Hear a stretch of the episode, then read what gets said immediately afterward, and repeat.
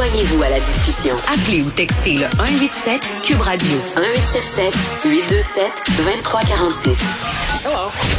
On est avec l'autrice Perrine Leblanc qui publie ces jours-ci Jean du Nord euh, chez Gallimard. Perrine, salut. Salut Geneviève. Bon, tout d'abord, est-ce que c'est OK de dire autrice ou tu préfères écrivaine? Euh, J'avais du mal avec autrice, mais là, je m'y suis faite. Ça, ça va. T'es rendu va. habituée? Oui, c'est ça. Je me suis habituée, mais j'ai- eu du mal au départ. oui. Bon. Euh, Perrine, c'est ton troisième roman. On t'a connu surtout ici euh, au départ avec L'Homme Blanc qui a été publié au Cartanier tout d'abord, puis repris aux éditions Gallimard sous le titre Colia. Tu as publié aussi Malabour et là, tu nous arrives euh, avec un troisième livre qui était, en tout cas, je vais parler pour moi, fort attendu. Je disais euh, aux auditeurs euh, au début de l'émission que tu étais l'une des seules écrivaines québécoises à publier dans la prestigieuse maison Gallimard. C'est pas rien. Prends les fleurs quand elles te sont lancées. Oui, ben c'est bon. Il y a d'autres écrivains québécois qui sont Oui. publiés chez Gallimard, mais dans cette collection-là, oui, euh, je suis, euh, je suis une des rares. Jean du Nord, ça raconte quoi?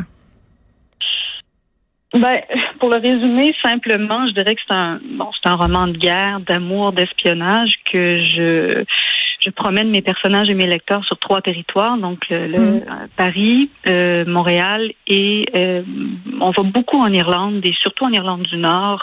On est en 1991, on est en pleine guerre, euh, je dirais entre guillemets civile, euh, qui oppose euh, les euh, les Irlandais qui sont de culture catholique et et les, euh, les Britanniques euh, qui, qui, qui sont bon, protestants. euh, et et c'est une guerre qui a duré une trentaine d'années, là, de la fin des années 60 jusqu'à la signature des accords de paix en 98. Mm. Et ça a beaucoup marqué les esprits euh, dans les années 80. Et je me suis concentrée sur une année, 91, une année qui est quand même assez importante euh, dans l'histoire récente parce que c'est l'année où l'URSS a implosé. Donc, euh, c'était un moment assez riche. euh, et donc, je, je, je résumerai le roman de cette façon-là. Je suis frappée comment à chaque fois tu fais euh, mon Dieu, comment je pourrais dire? C'est comme une espèce d'écriture de terrain. Tu, tu comprends ce que je veux dire? Euh, dans, dans L'Homme Blanc, c'était- en Russie soviétique. Après ça, dans Malabour, on était un peu en... On, on pénétrait tout l'espace gaspésien. Là, cette fois-ci, tu t'attaques évidemment à l'Irlande. Comment tu arrives à saisir les pourtours des lieux, des personnages que, que tu essaies de raconter? Ben, euh, c'est sûr que là, je m'y suis prise autrement. Euh, pour mon premier roman, je m'étais euh, vraiment juste documentée. Ben, je dis juste. C'est pas, euh, Oui. pas de, de l'homme blanc un livre inférieur, mais c'est que la documentation était vraiment importante, puis c'était vraiment le travail de l'imagination qui avait pris le dessus. Puis Mm. de toute façon, euh, avec euh, avec l'homme blanc, tu sais, je, je, ça se passait essentiellement en URSS, qui est un pays qui n'existe plus. Tu sais, donc euh, y aller, je serais allée en Russie. Euh, là, pour euh, pour Jean du Nord, c'était beaucoup plus facile pour moi d'aller sur le terrain. Mm. Donc à Paris, euh, en Irlande, en Irlande du Nord. Euh, donc j'y suis allée. Je suis allée, bon, en France, je suis allée euh, une vingtaine de fois. Donc j'ai passé pour écrire euh, Jean du Nord quatre mois sur place. Mais l'Irlande, j'y suis allée pour la première fois en 2014. Et j'y suis retournée euh, deux fois. Donc, je suis allée trois fois en, en Irlande du Nord et deux fois en République d'Irlande. Puis, j'avais besoin d'y aller. Euh, ben, D'abord parce que mes deux grands-mères sont d'ascendance irlandaise, donc j'ai vraiment j'ai un lien euh, généalogique avec euh, l'île d'Irlande, avec le territoire. Puis c'était beaucoup moins cher pour moi, c'était plus accessible d'aller d'aller faire du repérage en Irlande que d'aller faire du repérage en Russie à l'époque où j'étais étudiante. Mm. Ben oui, puis j'ai j'ai lu que bon, tu as passé du temps là-bas. Dans une entrevue que tu as accordée au Devoir, tu disais que tes recherches avaient attiré l'attention là-bas. Tu aurais même été questionné à l'aéroport? Oui, ben c'est c'est toujours un peu une méfiance quand on, on dit qu'on est en anglais writer, parce qu'on peut un writer, ça peut être un journaliste, Oui. ça peut être un écrivain aussi. Et j'aurais dû écrire fiction writer dans ma fiche de, de euh, à l'arrivée. euh, donc j'étais, oui, on m'a posé beaucoup de questions euh, au départ parce qu'on pensait que j'étais journaliste, on voulait savoir Mm. à qui j'allais parler, dans quel coin j'allais être logée. Et puis là, quand j'arrivais, écoutez, là, on se calme, là, je suis une auteure de fiction, euh, je vais pas, je vais pas mettre le feu là en Irlande du Nord avec euh, avec des entrevues ou des révélations. là. Mais mais oui, c'est certain que j'ai j'ai rencontré pour écrire ce livre-là des gens qui ont des anciens combattants, euh, des gens qui qui se battaient contre l'Empire britannique sur le territoire de l'Irlande du Nord. Mm.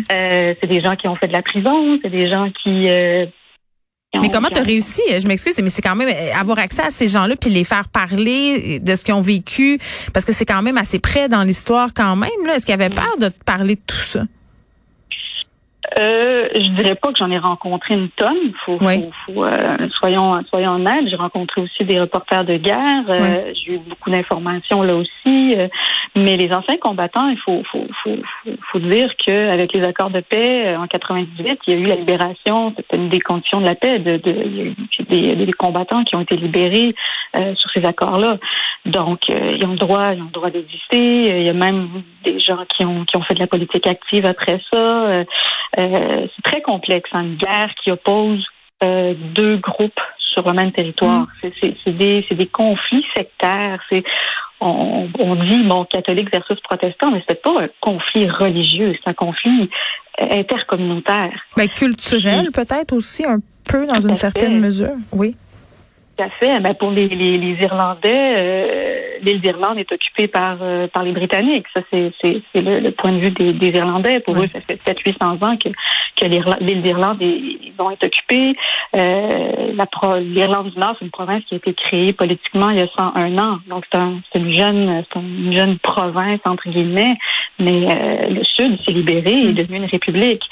Donc, c'est toute l'histoire du mm. conflit là aussi. Puis bon, euh, c'est aussi une, culture qui en domine une autre. Donc, c'est vraiment, euh, euh c'est social. C'est un mm. conflit qui est social. Donc, oui, on m'a parlé, mais je me présentais pas d'emblée comme une auteure de fiction, comme quelqu'un qui allait écrire. Je avec eux parce que parce que parce que même se livrer, point. C'était mm. vraiment, euh, c'est possible, c'est vraiment facile d'avoir accès. Bon, tu as parlé à ces gens-là, des, des, journalistes de guerre aussi, puis dans, dans, dans l'histoire, en fait, on suit, euh, bon, tu dis c'est une histoire de guerre, c'est une histoire d'amour. On a Anne euh, Kelly. qui Et d'espionnage. Oui, oui. Écoute, je trouve que c'est la recette parfaite pour vendre des livres. Histoire de guerre, d'amour et d'espionnage. Moi, je veux juste, je lis ça. Ça, c'est sûr. Mais on suit ce personnage-là, Anne Kelly, qui veut entre, documenter, là, faire un documentaire sur un écrivain de la résistance. Puis tu sais, c'est drôle parce que je le lisais. Puis si je l'avais lu avant la guerre en Ukraine, peut-être que j'aurais eu une perspective différente. Je trouvais que ça apportait ce qui se passe en ce moment dans l'actualité, peut-être une signification autre à ce que tu as voulu écrire. Puis je comprends que c'était pas nécessairement ça que tu voulais faire, mais la question du journalisme de guerre, la question de la résistance aussi, je trouvais que ça venait faire résonner quelque chose de différent à cause de la résistance du peuple ukrainien. Là, on assiste à ça en ce moment en quelque sorte là. Oui, c'est certain que bon, euh, on peut pas comparer l'histoire de, de, de l'Ukraine à celle de l'Irlande du Nord et on peut pas comparer l'histoire du Québec à celle de l'Irlande, mais il y a des éléments qui se répètent dans l'histoire euh, des peuples euh, euh qui mais qui ont résisté, que géants, que, que certains, il y a des peuples que certains géants, comme la Russie par exemple, veulent empêcher d'exister. Donc oui, c'est certain que l'histoire se répète. Et puis on peut voir, oui, il y a peut-être des clés euh, dans ce roman-là pour nous permettre de comprendre la situation actuelle mondiale, peut-être, oui. Euh, c'est certain que il y a, y, a, y a, cette, cette histoire-là de guerre. Euh, d'un autre point de vue hmm. qui peut éclairer les lecteurs. Mais ta relation à toi avec ce personnage-là, Dan, Dan, Kelly, c'est laquelle? Parce que j'avais l'impression que sa quête, c'était un peu un, miroir de la sienne, finalement. Euh, on est toujours un peu dans chacun de nos personnages. Hein. C'est, il y a toujours un ben peu de nous. Un personnage, c'est un monstre, c'est-à-dire que c'est un, un, personnage est composé de, de, plein de choses, de plein de, de, de plein d'éléments qu'on va chercher à, droite et à gauche. Et puis, on, un peu comme Frankenstein, on en crée un, personnage un peu monstrueux qui devient, qui s'incarne.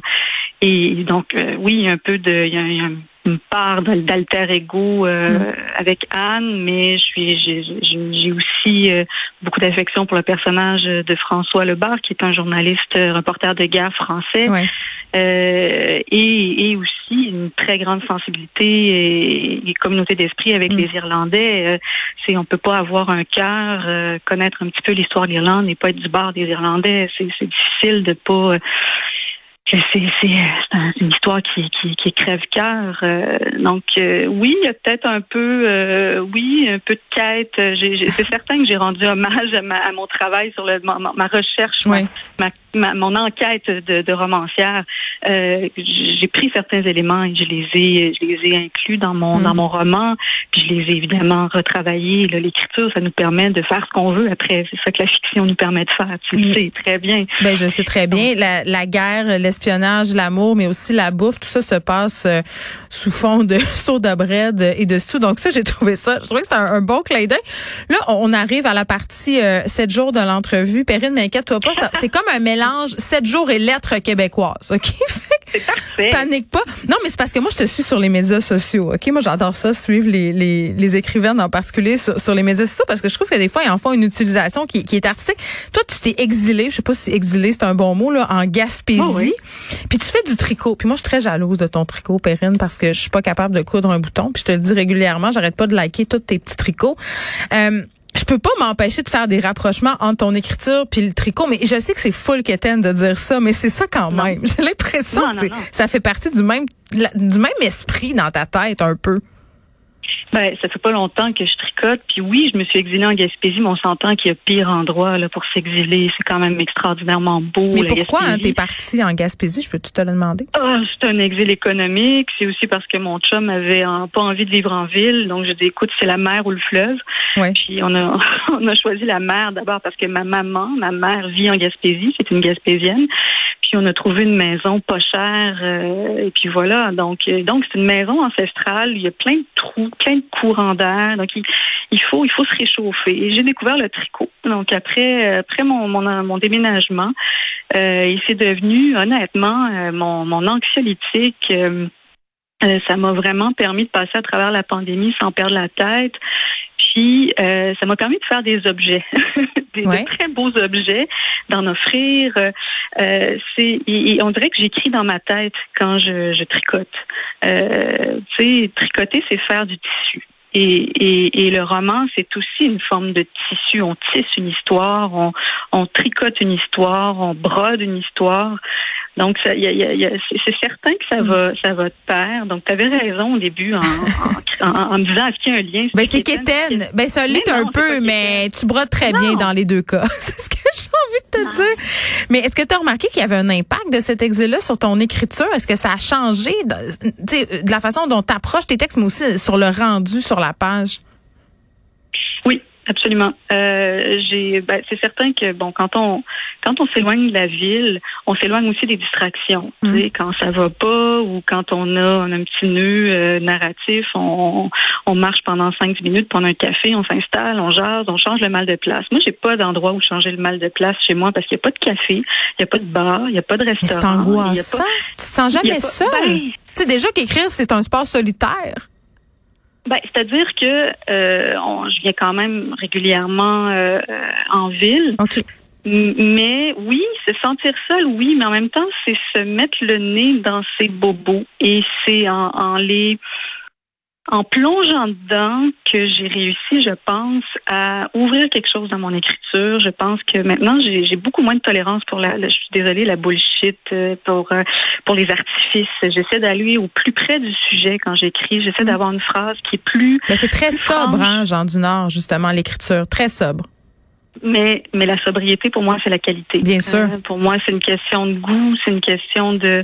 Euh, j'ai plus de patience pour les excès euh, de la jeunesse ou quand où, je, j'allais chercher des mots adiptaires dans les dictionnaires. Maintenant, je, je veux aller vers ce qui, ce qui sonne juste.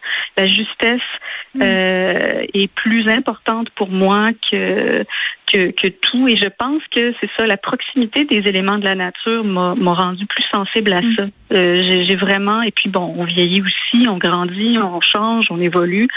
Puis, euh, puis je pense que oui, en, en déménageant, en m'installant ici, en Gaspésie, euh, mon écriture s'est bonifiée. S'éloigner peut-être aussi un peu du milieu littéraire. Géographiquement, je veux dire, peut-être que ça peut aussi avoir certaines vertus. Oui, mais on s'entend qu'avec les réseaux sociaux, il est jamais très loin. tu as bien raison. Ton prochain roman, il nous amène où? Est-ce que tu le sais déjà? Ah, je sais pas si ça va être un roman. OK. Ça va être quoi? Que, ben, c'est-à-dire, oui, j'ai un projet de quatrième roman, mais il est vraiment, il est vraiment vaste. Il va couvrir 200 ans, donc je, je, je l'ai commencé. Rien de moins. Mais j'ai euh, oui j'ai un texte un peu plus un peu plus personnel que, que sur lequel je travaille qui devrait euh, que je devrais pouvoir produire beaucoup plus rapidement que que Jean du Nord. Ben, on a très hâte de le lire ce texte-là. Merci Perrine. J'invite les gens à lire Jean du Nord, un roman de guerre, d'amour et d'espionnage. Moi, je pense qu'il aurait dû avoir un bandeau, Perrine. Merci beaucoup. Merci Geneviève. C'est publié euh, chez Gallimard.